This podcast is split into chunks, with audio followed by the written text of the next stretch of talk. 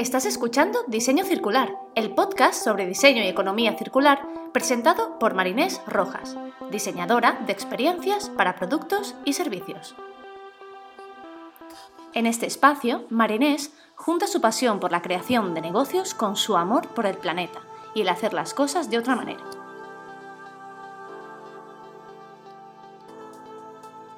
Hola, hola, bienvenidos y bienvenidas al sexto episodio de Diseño Circular.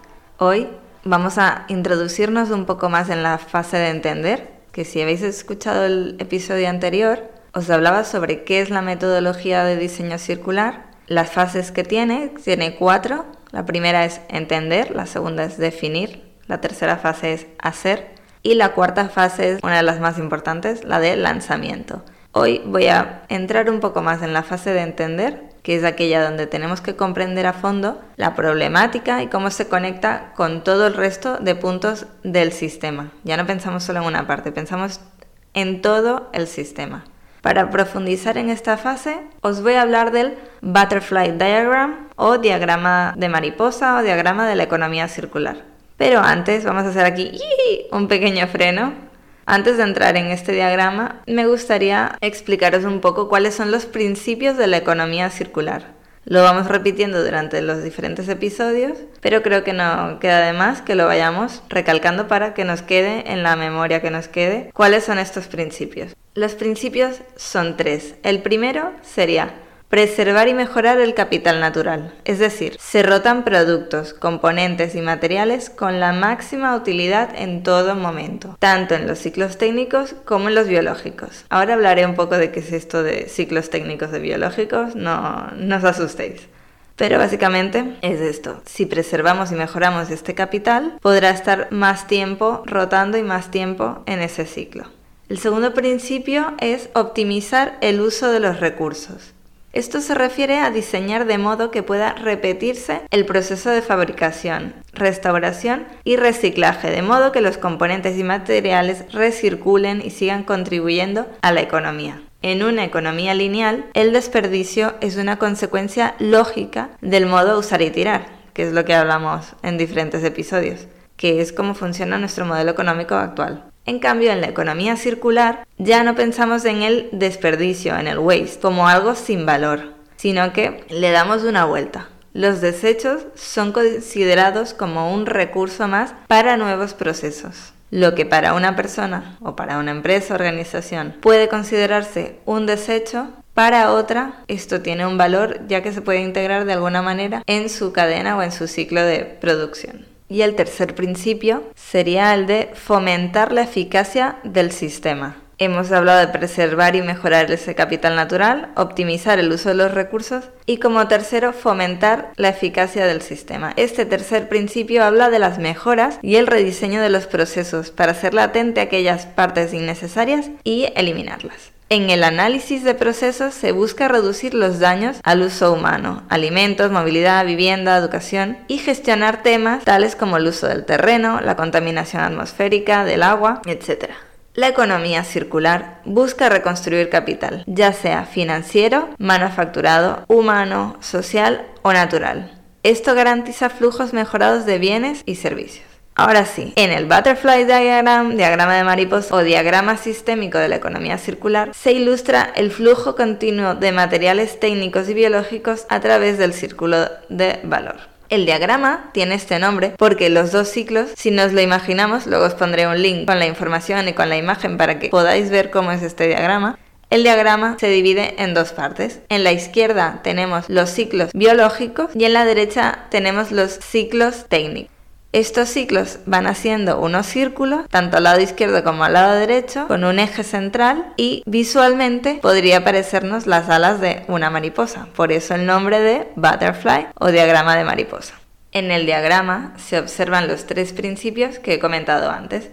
En la primera parte, en la franja superior horizontal, hablamos del principio número uno, el de preservar y mejorar el capital natural. Aquí se ven los tipos de recursos finitos, aquí está la materia prima y también se encuentran lo que son las energías renovables, la parte de sustitución de materiales, etc. Luego, en la segunda franja horizontal está el segundo principio, el de optimizar el rendimiento de los recursos. Este es el principio, digamos, el eje principal de este diagrama. Aquí se encuentran los dos ciclos que os comentaba antes, el biológico a la izquierda, el técnico a la derecha. El biológico es de color verde y el técnico es de color azul.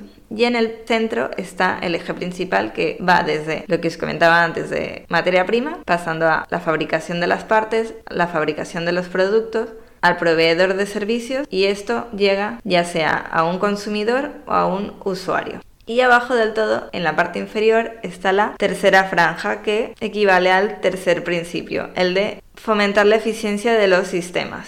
Aquí lo que se trata es de minimizar pérdidas y eliminar aquellas partes del sistema que sean superfluas. El consumo ocurre solo en ciclos biológicos, donde los alimentos y los materiales de, base biológica, como por ejemplo el algodón o la madera, están diseñados para retroalimentar el sistema a través de procesos como por ejemplo el compostaje. Estos ciclos regeneran los sistemas vivos, como el suelo, que proporcionan recursos renovables para la economía. Y luego a la derecha tenemos el ciclo técnico. Estos ciclos recuperan y restauran productos, componentes y materiales a través de estrategias como la reutilización, la reparación, la remanufactura o, como última opción, el reciclaje, que seguramente es lo que más os suena. Los nutrientes o materiales técnicos y biológicos se retienen en circuitos de retroalimentación continua. El flujo circular de estos nutrientes está representado por los bucles a ambos lados que os comentaba, biológico a la izquierda de color verde, técnico a la derecha de color azul. Para entender mejor este diagrama de flujo y cómo podemos aplicarlo a nuestro negocio, a nuestra idea o producto que estemos pensando, desde IDEO y la Fundación Ellen MacArthur han preparado una guía para aplicar el diseño circular y uno de los ejercicios dentro de la fase de entender es el Understand Circular Flows o entender los flujos circulares o los ciclos. Os pondré el link de este ejercicio para que si os interesa lo podáis hacer. Está en inglés el material, pero lo primero, bueno, es descargar el documento, familiarizarse con este esquema y ver a simple vista cuál de estos bucles se siente más relevante o alcanzable para lo que estamos diseñando. Si estamos trabajando en un producto o un servicio existente, hay que ver en dónde se sitúa nuestro producto, nuestra idea en esos flujos. Una vez entendemos las partes básicas de este diagrama y dónde nos hemos situado, podemos hacernos una serie de preguntas analizando los diferentes ciclos, tanto el ciclo biológico como el ciclo técnico. Podemos ver, por ejemplo, en el ciclo técnico, vale, un producto cuando es reusado, ¿esto sería posible para mi producto? ¿Y qué sería necesario para hacerlo? ¿O qué se interpone en mi camino que deje de funcionar esto ahora, que no lo permita? Podemos ir analizando cada ciclo para ver si mi producto o servicio se puede adaptar a esto o puede funcionar. Dentro del ciclo técnico tenemos las opciones de reusar, de reparar, de remanufacturar, de reciclar. Y en el ciclo biológico tenemos lo que se conocen como cascada. Por ejemplo, mi producto antes de ser desechado se puede reaprovechar alguna parte, ya sea para energía, ya sea para extraer nutrientes, antes de ir a la tierra. También existe lo que es el retorno a la biosfera. Es que un producto devuelve sus nutrientes de vuelta a la tierra, ya sea por compostaje, por biodegradación, etc. Dentro del ciclo técnico del diagrama, en la parte derecha, hay un patrón que a medida que pasamos de los bucles internos a los externos, los internos están más bajo nuestro control y los externos están menos bajo nuestro control. Y para acabar el ejercicio, ya viendo los ciclos, viendo dónde se sitúa tu producto, ¿cómo podrías mejorarlo para que se adapte a diferentes partes de los otros flujos o que se interponen en tu camino? Una vez hemos analizado todo esto, hay que preguntarnos, ¿podemos tratar de permanecer en los bucles internos? ¿Y en cómo podrías influir ahora que ya sabes todo esto en el producto?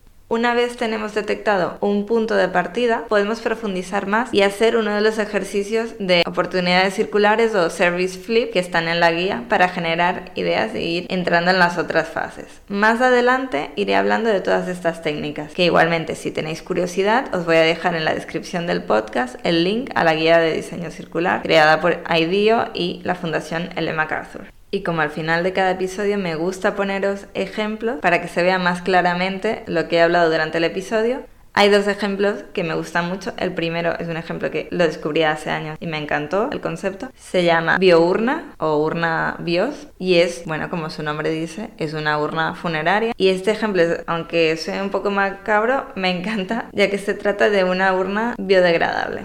No es como os estáis imaginando una urna gigante de madera. Está hecha de materiales inofensivos para el medio ambiente. Se hace con un proceso que no tiene ni cola ni ningún aditivo. En su interior se colocan las cenizas. Es como un vaso para que os lo imaginéis. Os dejaré el link en la descripción para que lo podáis ver. Es como un vaso un poco, no sé, grande, imaginemos de un litro. En el interior se colocan las cenizas de la persona fallecida o de un animal también, claro.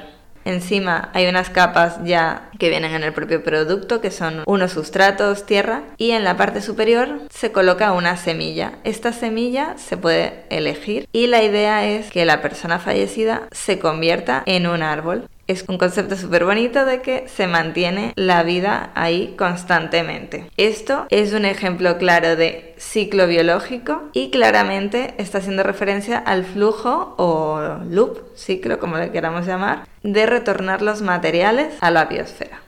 Luego hay otro ejemplo que se llama Recyclers, es como una mezcla entre cycling y recycling es una startup de Nigeria que utiliza un servicio de bicicletas con un sistema de bolsas especiales para recolectar desperdicios de la calle y con estos desperdicios lo que hacen es reciclarlos para poder reducir la basura en las calles. Su actividad se centra en el bucle o en el ciclo técnico, el de la parte derecha, el azul, concretamente en el ciclo de reciclaje. Si se os ocurre algún otro ejemplo y lo queréis compartir conmigo o con la comunidad, no dudéis en escribirme a hola.marinesrojas.com o por LinkedIn, que también soy muy activa por ese canal. Y nada, espero que lo hayáis disfrutado.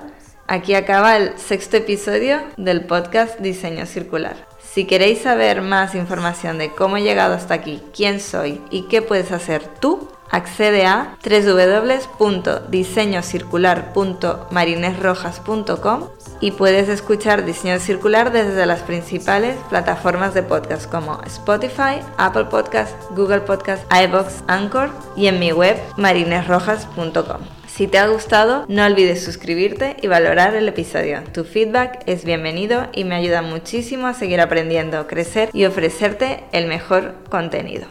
Recuerda, si la vida es circular, ¿por qué todavía pensamos de manera lineal? Nos vemos el próximo viernes. Un abrazo.